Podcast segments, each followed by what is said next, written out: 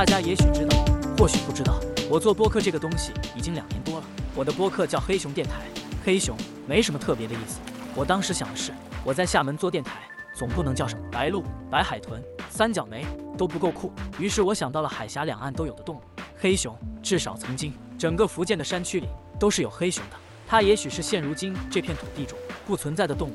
我觉得正对应我在做播客这件事。如果你也做播客，你大概会理解。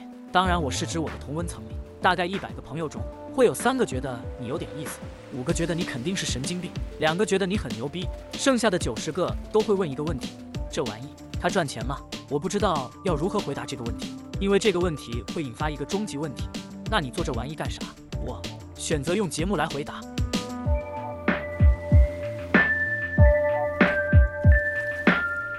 那徐佳伟，三八，可以都可以都可以叫我许佳，叫我三八都可以叫。三八吧。对对对，三八我觉得比较容易火，是吧？然后叫三八这个这么因为我是真的知道三八。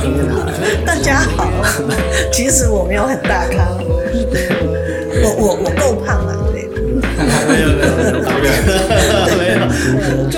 一个比较有意思的各位话题朋友们，大啊。家好，我是嘉庚文化。也就是说，你在八十年代就经历过一次，就是呃身份的一个拷问，到底是不是新厦门人，呃，还是是不是？其实这一路都会有了，这一路上都会有。嗯，好的。后来是彻底想明白了，啊，怎么就是中国人，我们就是中这这个就非常简单。对。